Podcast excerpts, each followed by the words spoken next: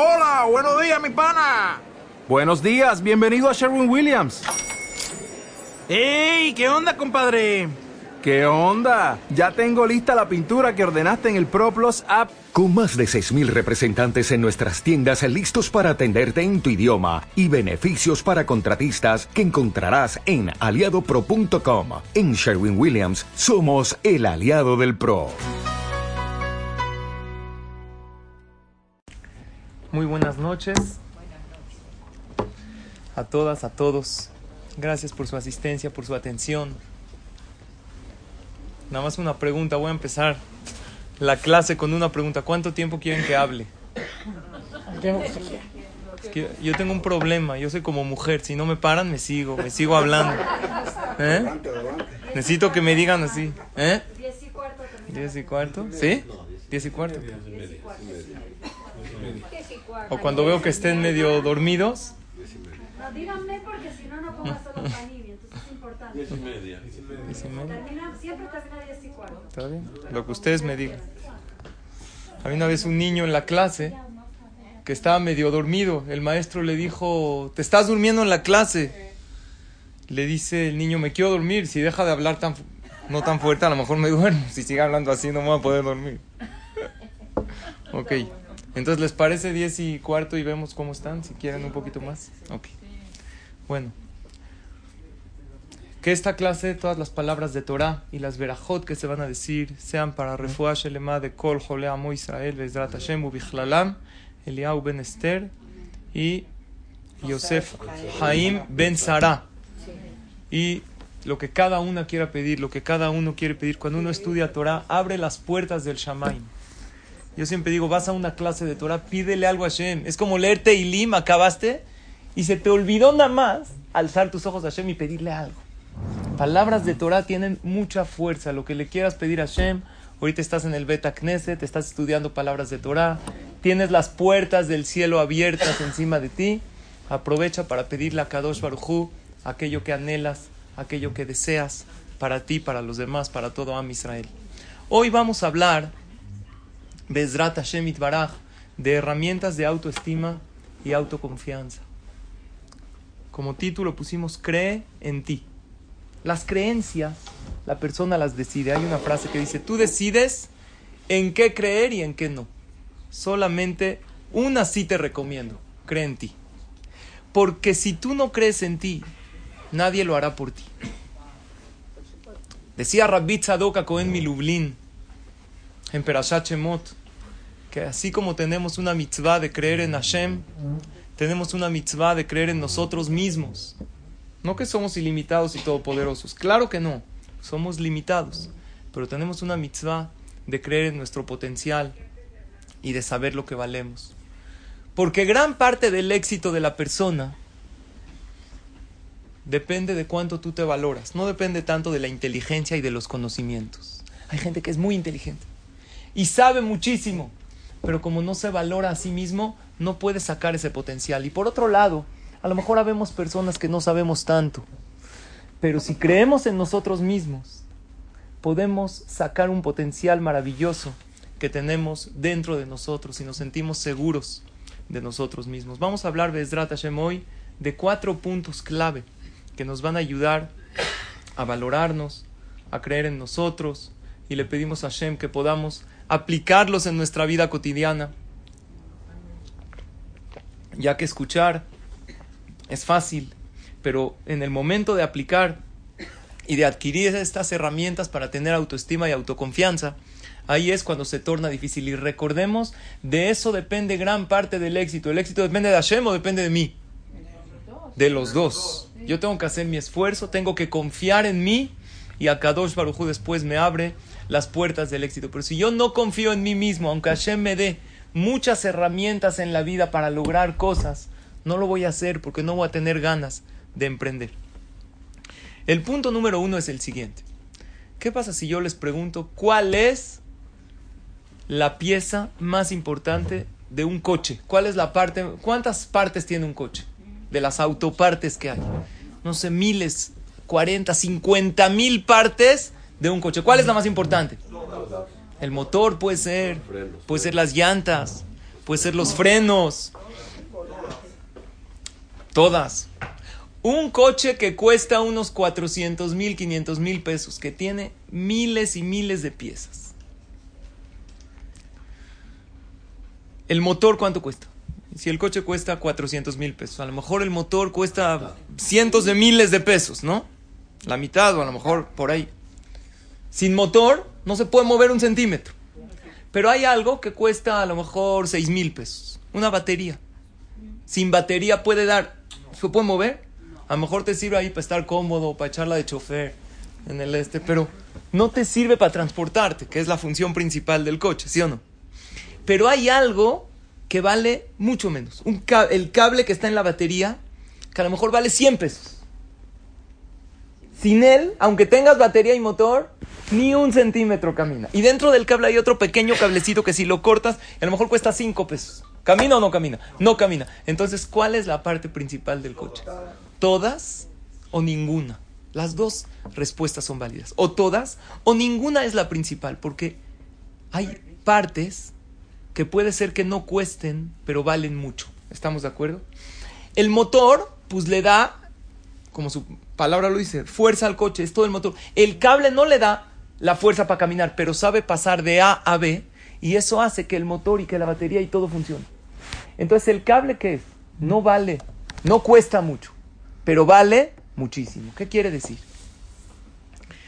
Que hay cosas que a lo mejor no cuestan tanto, pero son súper indispensables. Igual pasa con las personas. No todas tenemos todo, pero cada una tiene algo que lo hace único. Si nosotros partimos del punto que cada persona en la vida es única, porque tiene aptitudes que solamente él tiene, en una subasta de objetos y de así de cosas, antigüedades, habían timbres, ¿se acuerdan de los coleccionistas? Ustedes están jóvenes, pero en mis tiempos, déjenme decirles, que antes se mandaban cartas con timbres. ¿Se acuerdan? Ustedes no se acuerdan. Cartas con timbres. Que le mandabas por el correo y le chupaba así, ¿eh? y la ponía. Y habían coleccionistas de timbres. Y cuando el timbre, mientras más escaso sea. Tengo todos los timbres de mi papá. ¿Usted tiene todos los timbres? Mientras más, hoy los timbres valen más porque ya no se fabrican. Coleccionistas de timbres pagan miles de pesos o miles de dólares. En una subasta estaban subastando un timbre de Bélgica, de un lugar recóndito, único en el mundo. ¿A dónde llegó la subasta? El coleccionista estaba tan urgido, era un timbre único. Se empezó a subir, a subir la subasta, es un hecho real ofreció 60 mil dólares. ¿Tú pagarías 60 mil dólares por un timbre? Mira, papá, primero que los tenga y luego veo. Pero por un timbre, 60 mil dólares. Este coleccionista era su pasión. Lo compra, se lo dan. Delante de todos. Agarra el timbre. Saca un encendedor y lo prende. Lo quema. ¿Tonto o inteligente? Tonto, quemaste 60 mil dólares, dice Alto. Que no cunda el pánico. Saca otro igualito. Ahora el que tengo, este sí es único en el mundo. ¿Sabes a cuánto lo vendió? A 80 mil dólares. Ahí en esa subasta. Hizo 20 mil dólares en dos minutos. Tonto o inteligente. Súper inteligente. Lo escaso vale muchísimo. Nosotros, el pueblo de Israel, nos caracterizamos como Am Segula. ¿Dónde, sacó, ¿Dónde salió el título? Am Segula. Vitem li Segula mikolamim. Perashat Ashabua. Perashat de la semana. Vieron que esta clase le íbamos a dar la semana pasada. Entonces la pospusimos para poder decir esto. No, no es cierto. No pude la semana pasada, pero Baruch Hashem, aquí estamos. En la perashá de esta semana, antes de que Hashem le dio la Torah al pueblo Israel, le dijo, ustedes son Am Segula. Un pueblo muy atesorado. Un pueblo único un pueblo especial. ¿Qué es una segula? Una segula no es necesariamente algo que cuesta mucho, pero es algo que vale mucho. Hay veces hay una planta de segula, ¿no conocen una planta de Ainara? La ruda, o hay una plantita o una piedrita, cosas que no. ¿Qué? El zátar es segula, ¿sabían? Es segula para engordar esas si le echas aceite. ¿Sí? No sabían. Para otras cosas es segula dicen. Puede ser, también segula para acidez. Pero hay cosas que no cuestan mucho, pero valen mucho. Esa pequeña planta que a lo mejor sirve segulá para que una mujer se quede embarazada, se la come una vaca. Entonces, ¿qué es Am Segula? ¿Qué es Segula? Segula es el valor, no el costo. El pueblo de Israel tenemos un valor impresionante, invaluable. Analicen este concepto. La Gemara dice que Shem Shonim. Así como las caras son diferentes, también los pensamientos. Nadie piensa igual que el otro. Si yo le digo a cada uno de los presentes que me dibujen el mismo dibujo, una casa, nadie la va a dibujar igual que el otro. Y nadie va a emprender lo mismo, eh, el mismo proyecto igualito que el otro. ¿Por qué Akadosh Baruj hizo que las caras sean diferentes? Si Dios me hubiera preguntado a mí, oye Sally, voy a crear el mundo, yo le hubiera dicho, ¿sabes qué, Diosito? Si te salió algo bueno, pues duplícalo. ¿Sabes que Sara y preciosa, hermosa? Haz un millón de copias. Yosefa Tzadik. ¿Para qué Hashem hizo todo tipo de rostros? Nunca te va a pasar en la calle que de repente vas caminando y te encuentras a alguien igualito. Mira, ahí estoy. ¡Wow! No puede ser. No va a pasar. No existe. Hay un mito, ¿qué? Que tiene siete gemelos. No existe. La Gemara dice que Shem Shedeote Shepartufem Shonim Vean lo que dice la Mishnah en Masejet Sanedri. Parecido, sí. Pero igualitos, idénticos, hasta dos gemelos idénticos, la mamá lo sabe identificar. Ni los gemelos. Dice la Mishnah en Masejet Sanedrin, capítulo 4, Mishnah 5. Le fijach nibra Adam Yehidi. ¿Por qué Hashem creó al hombre único? ¿Por qué un Adam Rishon?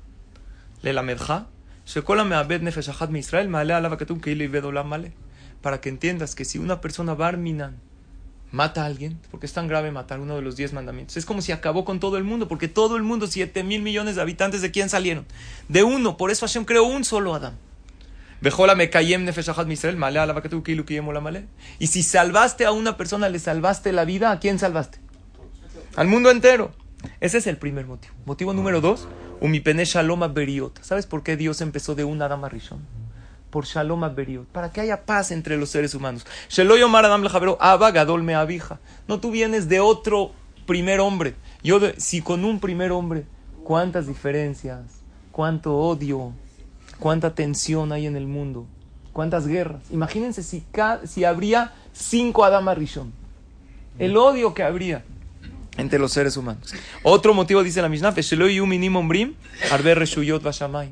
y para que los que no creen en un solo Dios, no digan, si hay varios Adam Rishon, ¿qué vamos a decir? Cada Dios creó a su propio primer hombre. Para que no se diga así, hay un solo Dios. Y esto es el tema de hoy, para que veamos la grandeza. Una persona fabrica en la fábrica, en la casa de moneda, cuando acuñan las monedas, lo hacen todas con un solo molde. ¿Cómo salen todas las monedas? igualitas. Bekulando mim ze.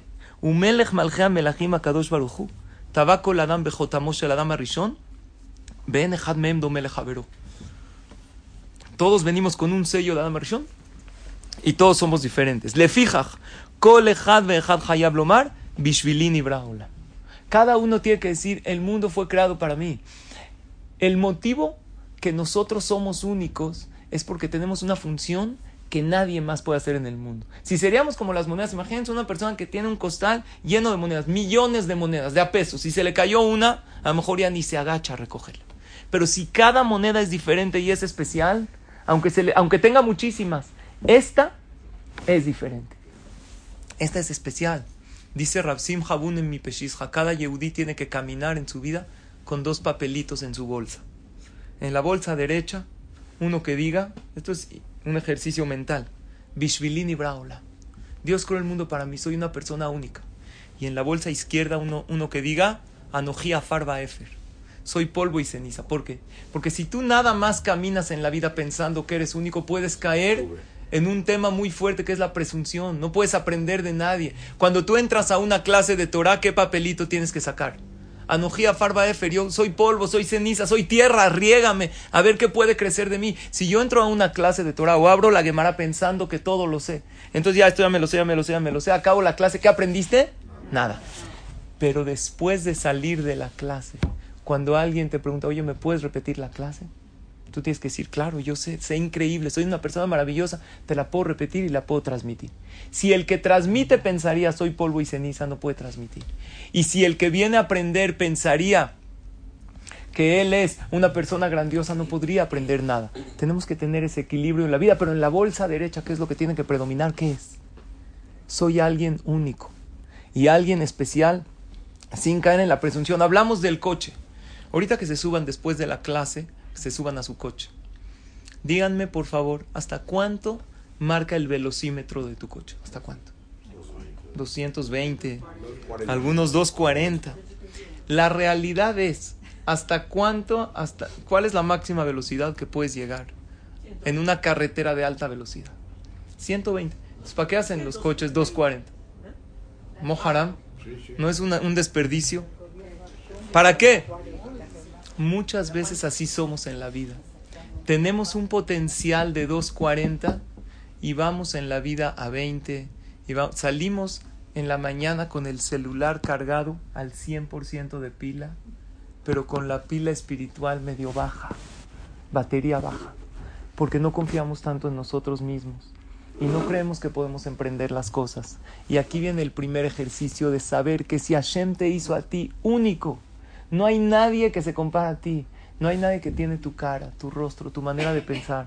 No existe un timbre de voz, una- no existe una huella dactilar, una igual que la otra, porque eres una especie única.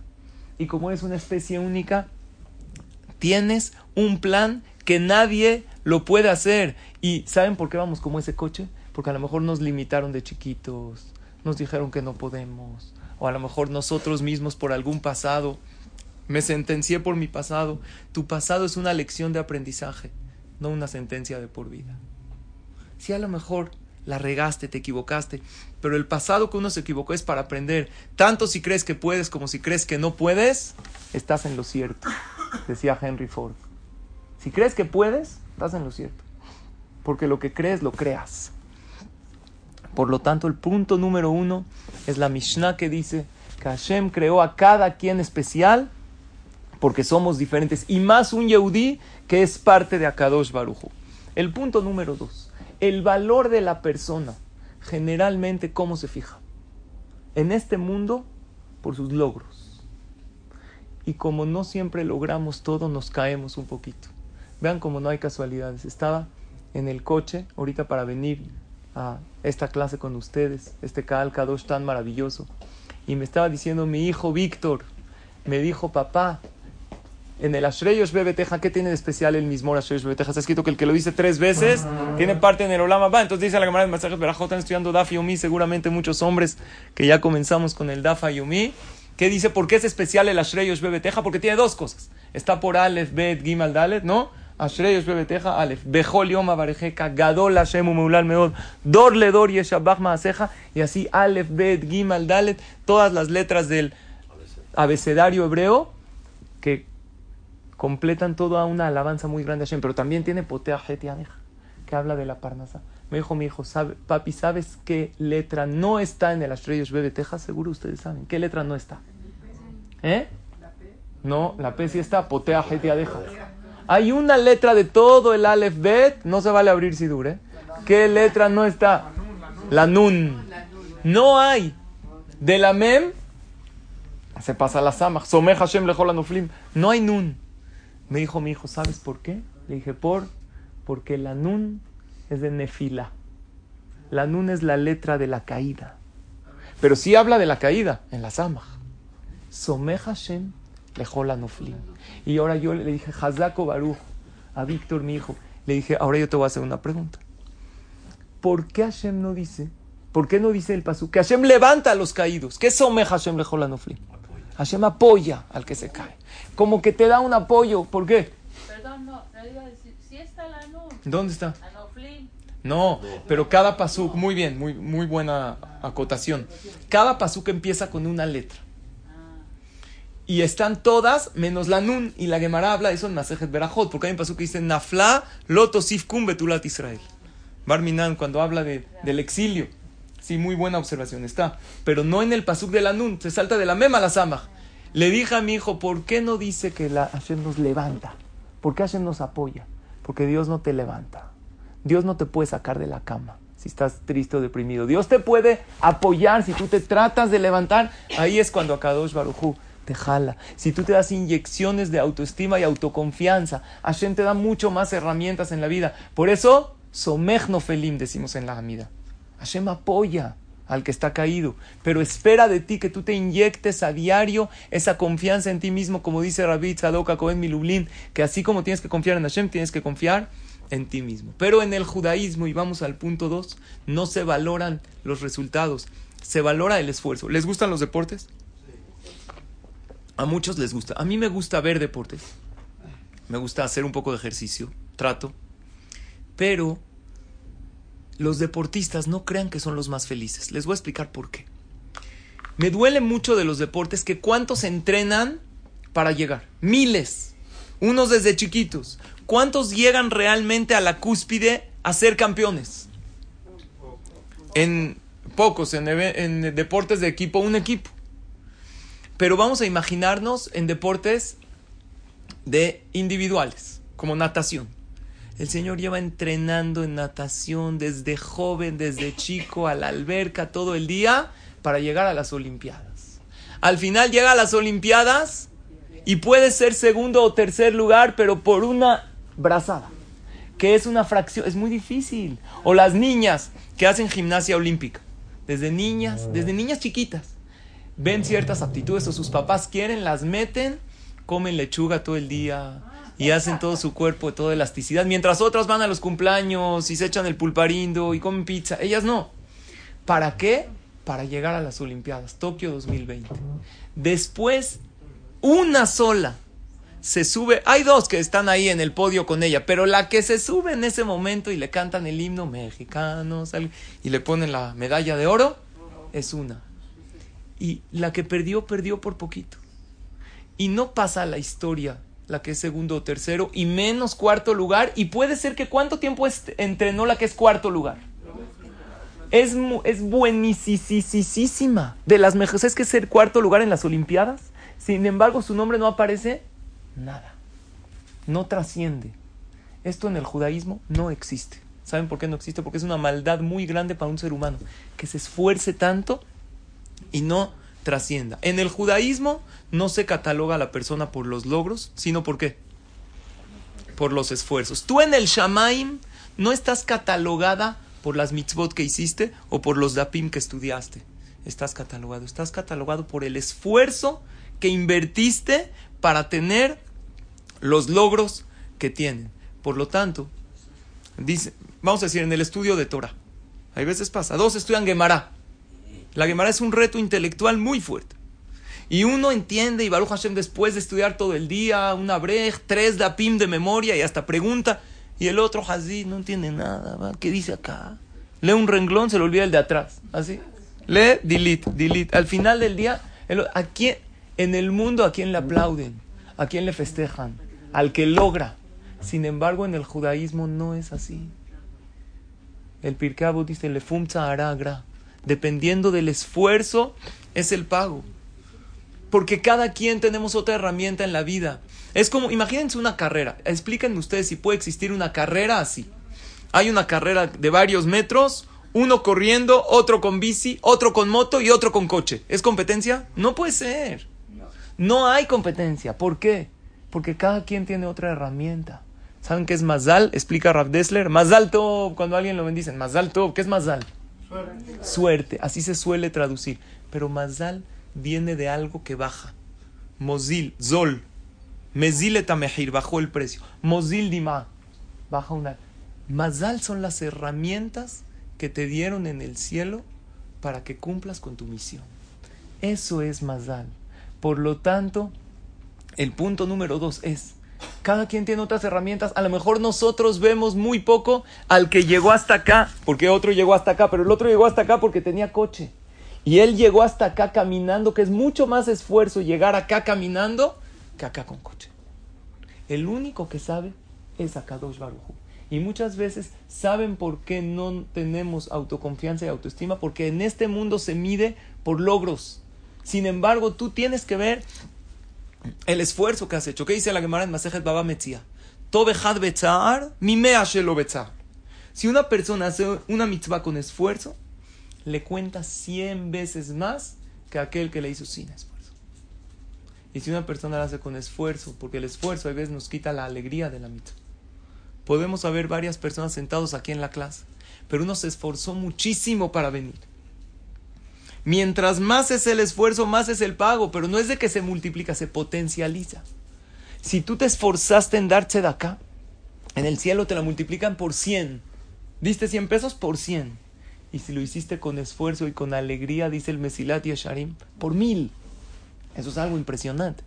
¿Cuántas veces te tardas para ponerte mil veces tefilín? ¿Cuánto tiempo tiene que pasar? ¿Cuántas veces nos ponemos tefilín al año?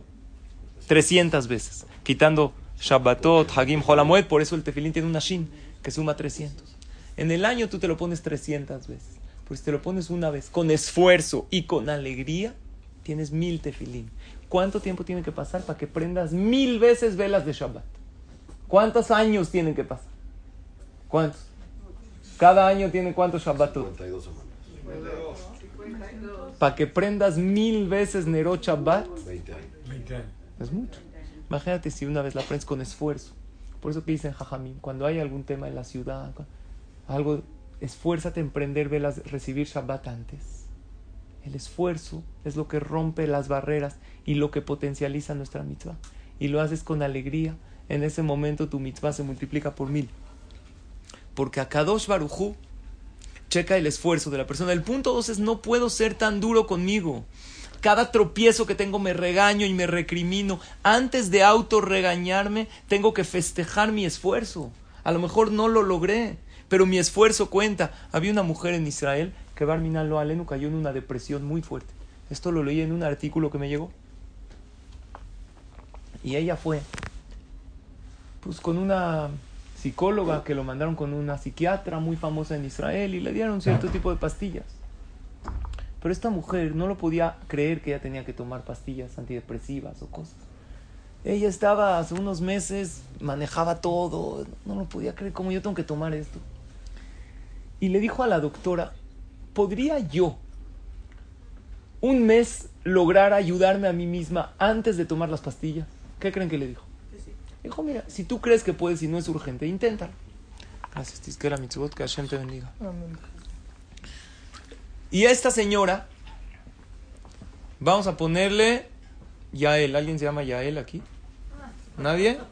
¿Seguras? ¿No? Samantha le vamos a poner para que nadie. Seguro nadie se llama ¿Verdad? Samantha.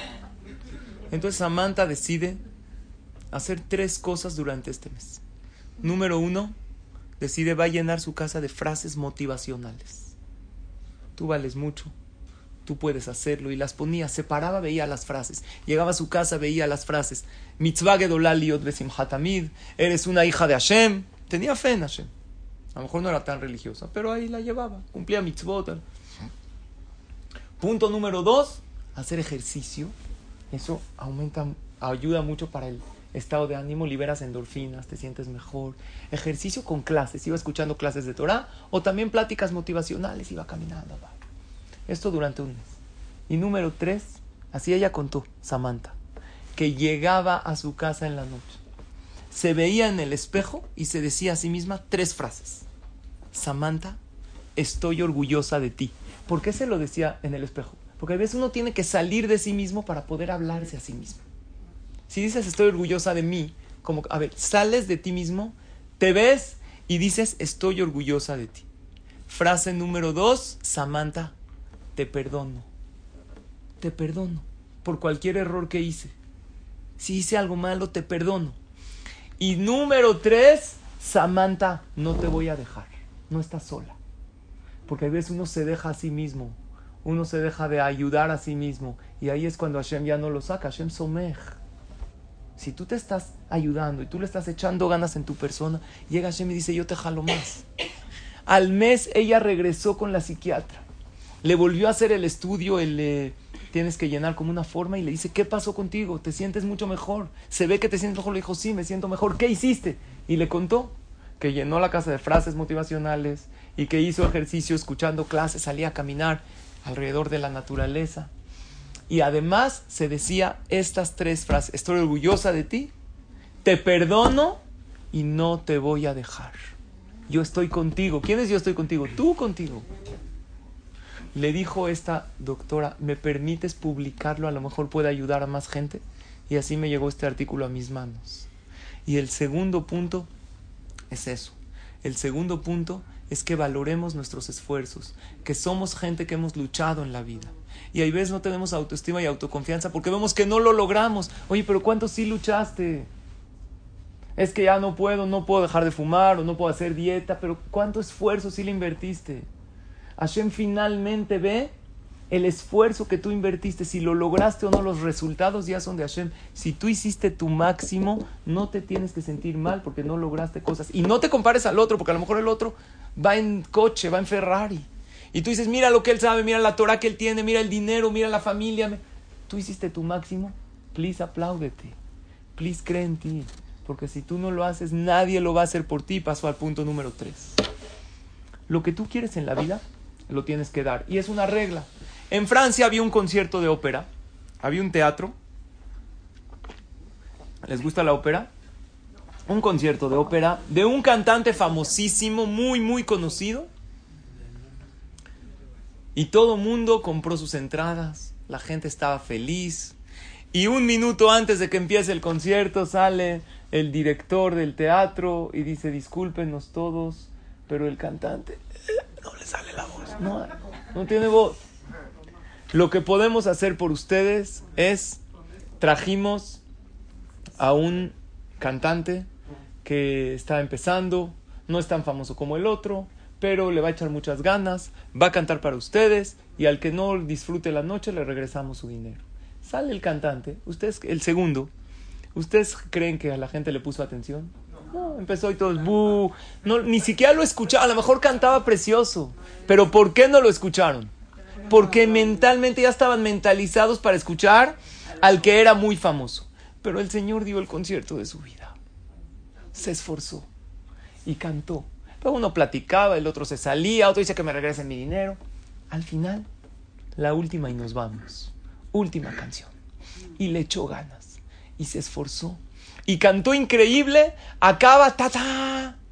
Nadie aplaudió. Jazito, ¿no? Ah, pobrecito. Y había como un silencio incómodo en el salón. ¿Por qué? Porque nadie aplaudió y la gente estaba callada porque pararon de platicar porque se dio cuenta que terminó. Y él se inclinó y nadie aplaudió. Y de repente hasta el final del salón se para un joven y grita, papá, estuviste espectacular. En ese momento, ¿qué hizo toda la gente? Se paró y todo el mundo empezó a aplaudir. Señoras y señores, todos en la vida necesitamos alguien que nos aplauda nuestros logros porque es algo natural en la vida. Pero ¿qué creen? No siempre sentimos que la gente nos sentimos, no, es que sabes que todo lo que hago no es suficiente y me critican y por más de que haga voy a estar mal.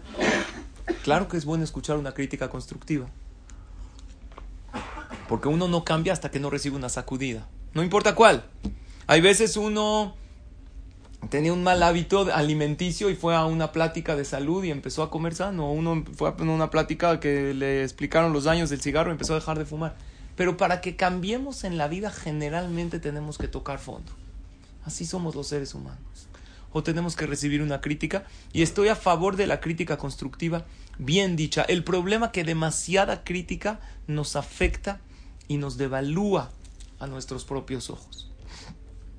Por lo tanto, lo que yo recomiendo es que nos aplaudamos a nosotros mismos y le aplaudamos a los demás.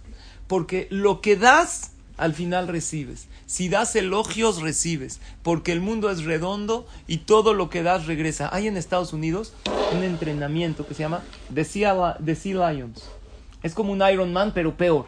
Que someten a gente a retos muy fuertes para ver cuánto aguantan. Son entrenamientos fuertísimos de varias semanas. La última semana, ¿saben cómo le llaman? El infierno. Y una persona contó que uno de los últimos entrenamientos era el siguiente. Los llevan a un lago helado, casi congelado, No, no congelado que se puedan morir. El chiste es algo que tengan que aguantar. ¿Cuánto tiempo los dejan ahí? Desde las 6 de la tarde los meten, con, nada más se ponen traje de baño. Ocho horas, así con toda una persona. Tienen que estar ahí. Ocho horas. Ahora, cada quien se puede parar. Si ya no aguantas ocho horas, te paras, pero te descalifica. Entonces, él contó que era uno de los últimos retos. Así se llaman, The Sea Lions, los leones marinos. Hay que ser león en la vida. Los hacen fuertes. 20 personas quedaban en este último reto. Y ellos dijeron así. Si cinco se rinden, ya todos ganaron. Nadie se quiere rendir. Los pusieron ahí, 6 de la tarde empezó a oscurecer. Y lo único que se oye es los, eh, los dientes temblando. Todos así, así, así, así. Y todos volteaban para ver si alguien se rinde, pero nadie se quiere rendir. Y estaban ahí los que, los, entre- los que estaban con ellos. ¿Alguien se rinde o no? Nadie. Media hora pasa, era imposible esperar. Ocho horas ahí. De repente uno, a la media hora, empieza a cantar. Empieza a cantar. Empezó a desafinar un poquito. Imagínense con el frío. Está cantando, no sé qué estaba cantando. Pero empezó a desafinar y junto a él se unió otro al canto. Y como empezaron a cantar dos, empezaron a cantar tres, cuatro, cinco, veinte personas cantando. Y de repente él contó, el frío nos dejó de molestar. Y el viento ya no era tan fuerte. Y él mismo contó que así pasaron este reto, empezaron a entretenerse uno al otro porque la mente es poderosísima. Y uno puede hacer cosas increíbles. No esperes que alguien te cante en la vida. Tú cántate a ti, tú apláudete y hácelo a los demás porque el mundo es un efecto de espejo. Lo que quieres para ti, hazlo para los demás y al final lo vas a recibir. Hay una fábula de un perro, un perrito chiquito. ¿Han oído de la casa de los espejos? ¿Se acuerdan de la feria? Que había una casa, puros espejos. Entonces este perrito de alguna manera logró meterse ahí. Este perro siempre estaba contento, siempre estaba de buena, siempre estaba positivo. Entró a la casa de los espejos y ¿qué vio? Miles de perritos felices, contentos, moviendo la cola, alegres. ¿Qué dijo? Es muy agradable estar aquí. Qué bonito lugar. A ti te encanta llegar a un lugar donde la gente está sonriendo, donde la gente está de buenas, donde te reciben con una sonrisa. Y se le ocurrió una idea genial. Él tiene un amigo que otro perrito. El perro porque la gente lo ama. Porque el perro demuestra cariño. ¿Sí o no? Una vez, ¿saben por qué amo a mi perro? Porque una vez le pregunté cómo me veo y me dijo, wow. Entonces, es algo increíble, ¿sí o no? Él tenía un perrito, un amigo que siempre estaba triste, que siempre estaba deprimido. Dijo, ya tengo la solución para este amigo. Lo voy a traer a la casa, a la casa de los espejos. Va a estar feliz de ver tantos perritos felices. No sabía que eran espejos. Llega, le llama a su amigo.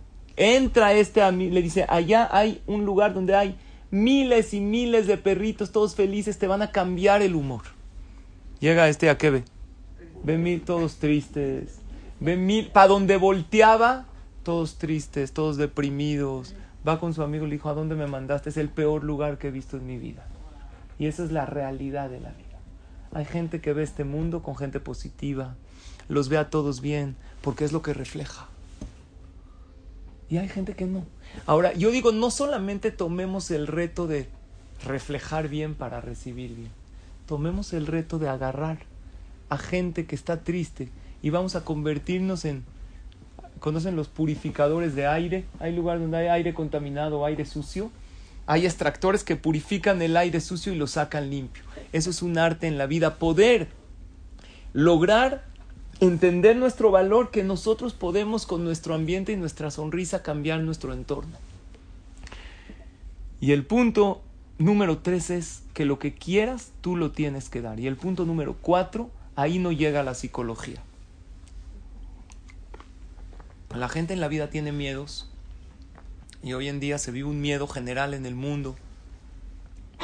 Les estaba diciendo a, Hoy hicimos un siyum en el Beta Knesset porque empezamos el Daf Yomi. Yo sé que muchos aquí lo estudian, pero nosotros nos adelantamos, ¿no? Para las vacaciones, para eso. ¿En qué Daf van en Berajot? Van creo que como en el 40, ¿no? ¿Eh? Mem.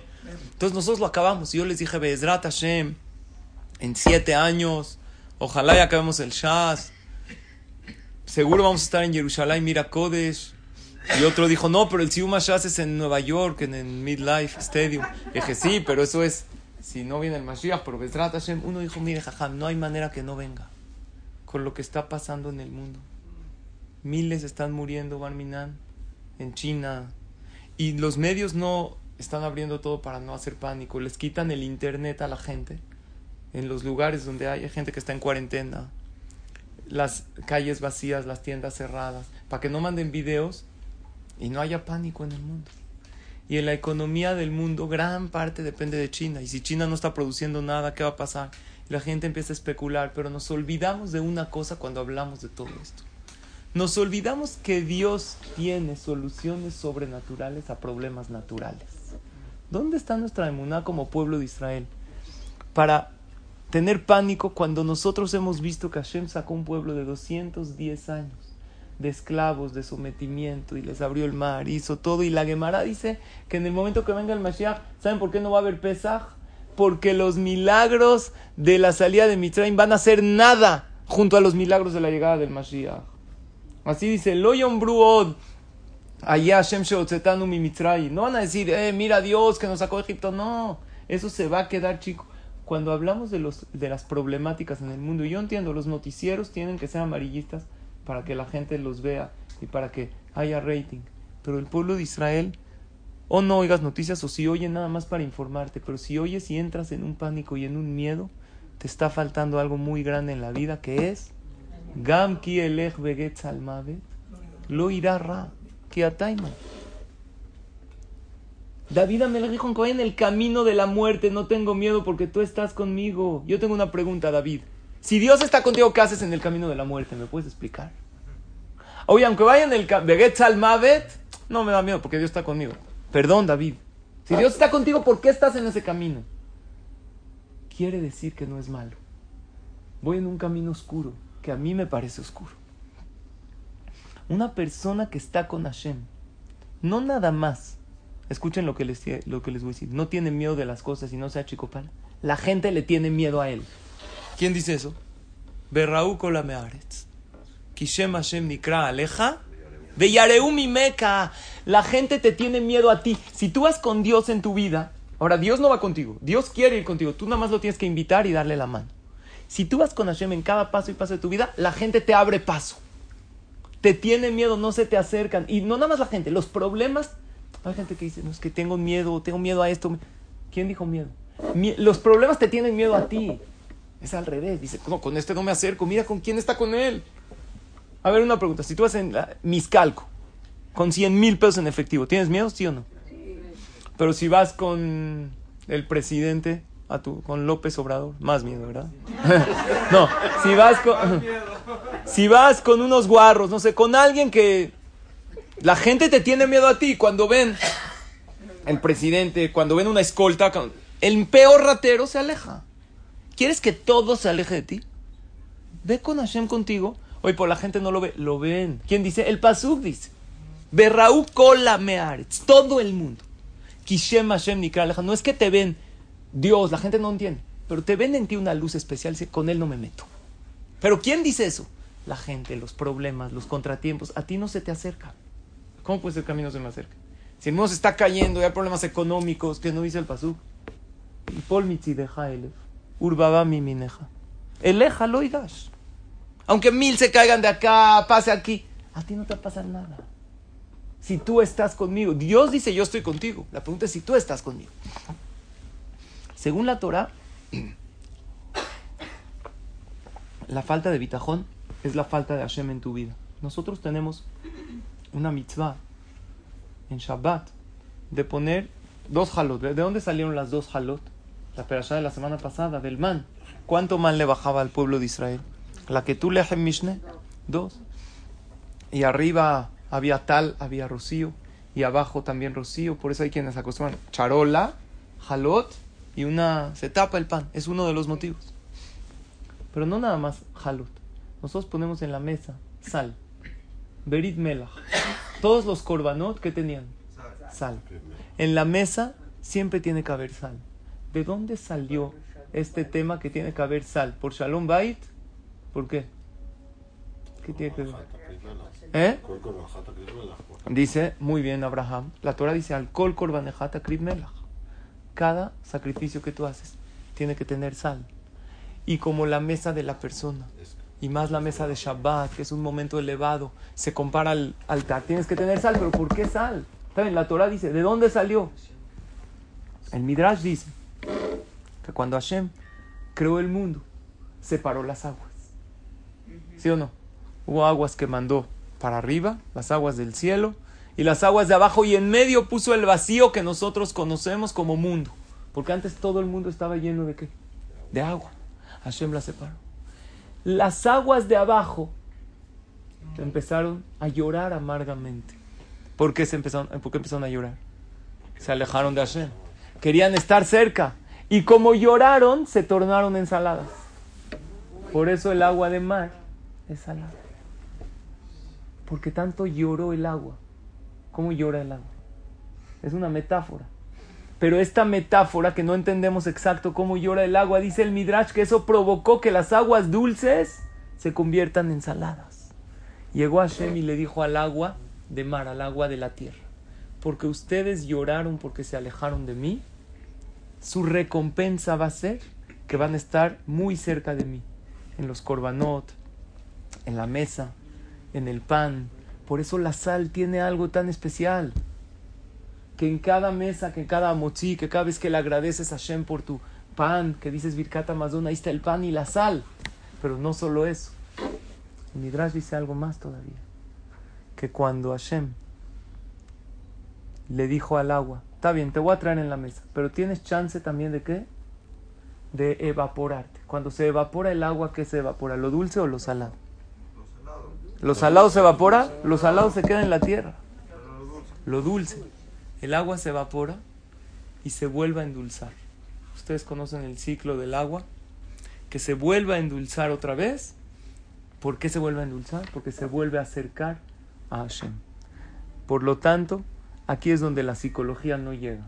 No hay falta de autoestima y falta de autoconfianza ni falta de valor propio cuando tú te sientes cercana a Dios. No existe. Porque tú agarras al Señor más deprimido del mundo y lo pones junto al presidente a caminar y directamente se va a sentir. Tú estás delante de Hashem en cada paso. El problema es que tú no lo sientes en cada paso. En una relación de dos personas, ¿quién marca el nivel de la relación? El que menos quiere la relación. No el que más. Si yo le digo a mi novia, te quiero, ella me dice, te odio. ¿Cómo va a ser la relación? Se los digo por experiencia propia. ¿Cómo va a ser? Pues de odio, porque ella no quiere.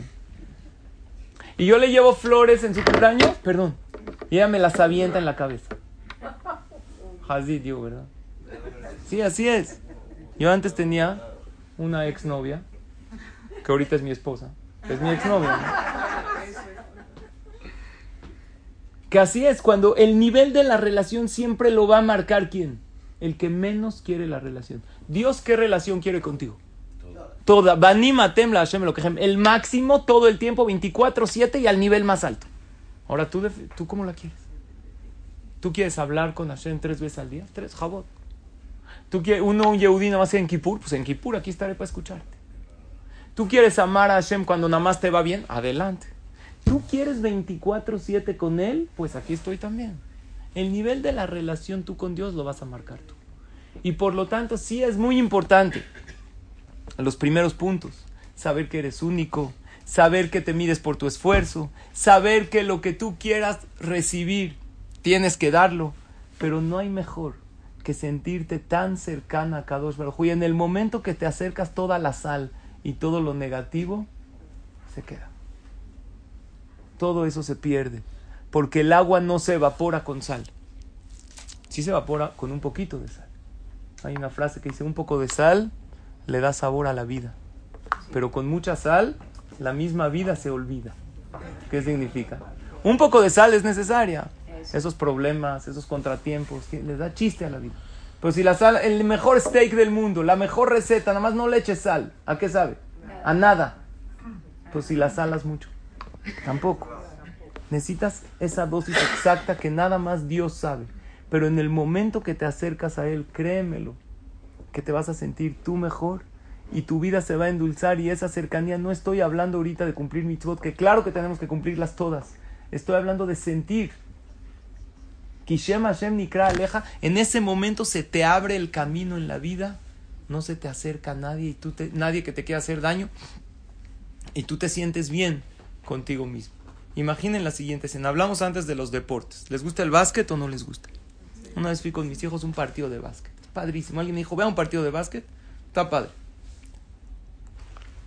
Imagínense en la final de la NBA.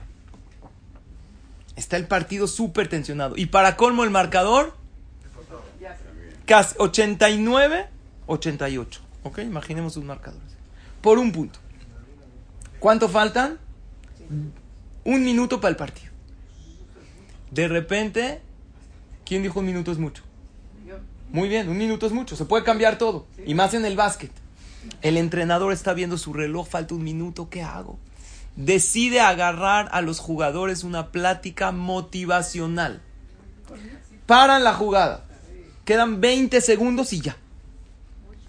Y los agarra a todos y les dice, "Ah, equipo, todo el año entrenamos para este momento. Ahora vamos a jugar con estrategia. A ver, Scott, tú se la pasas a Brian. No al Brian, también hay en los, ¿no? El Brian es el de, el viene, viene de ahí. El Brian. Y Brian se la va a pasar a John. Y John, tú tiras y ganamos. Va. Pone la mano, todos listos. 17 segundos.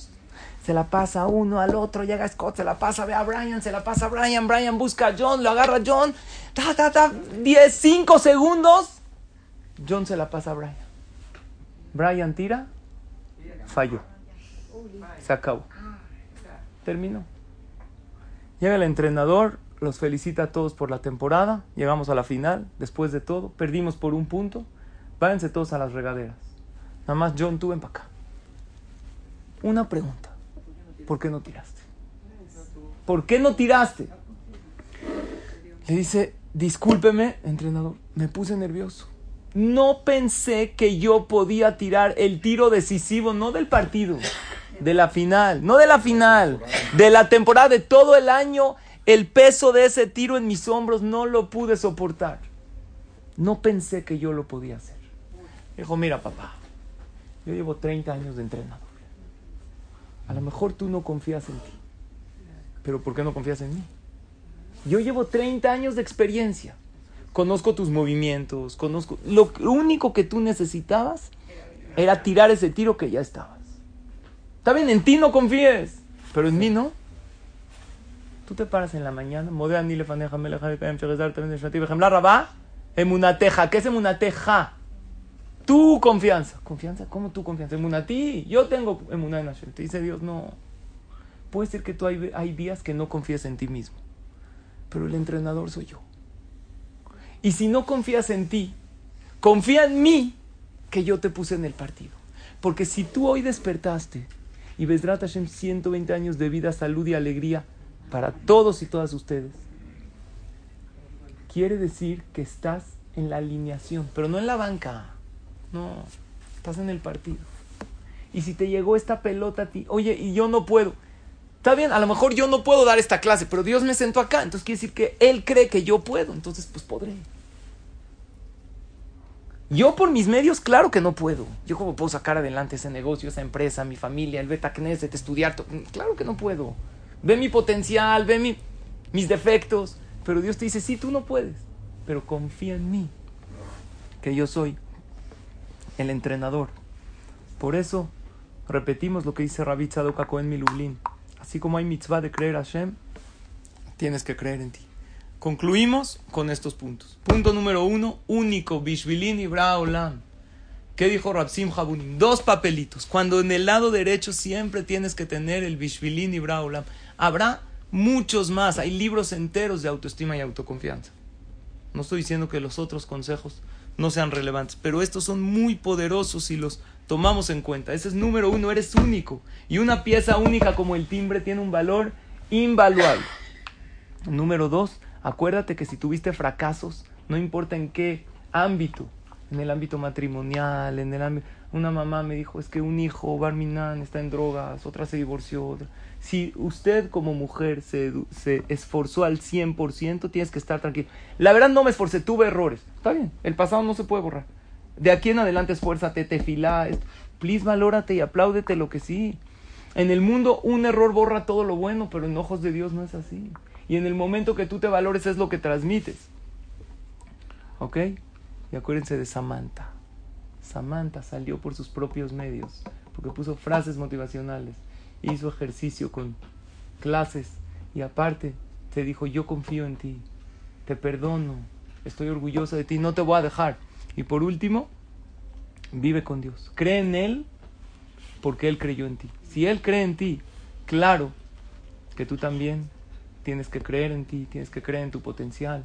Y, lo, y si tú quieres en realidad creer en ti, empieza a creer en los demás, porque todo lo que damos al final del camino es lo que recibimos. Bueno, yo quiero agradecer a los organizadores de esta clase que me invitaron aquí a este Macom Kadosh, a este Beta Knesset, que yo aquí desde mi infancia vengo aquí al Beta Knesset, Maguen David, desde pequeño. Ustedes todavía estaban chiquitos, pero yo recuerdo, recuerdo muy bien este lugar. Aquí pasé una desvelada de Shavuot muy bonita.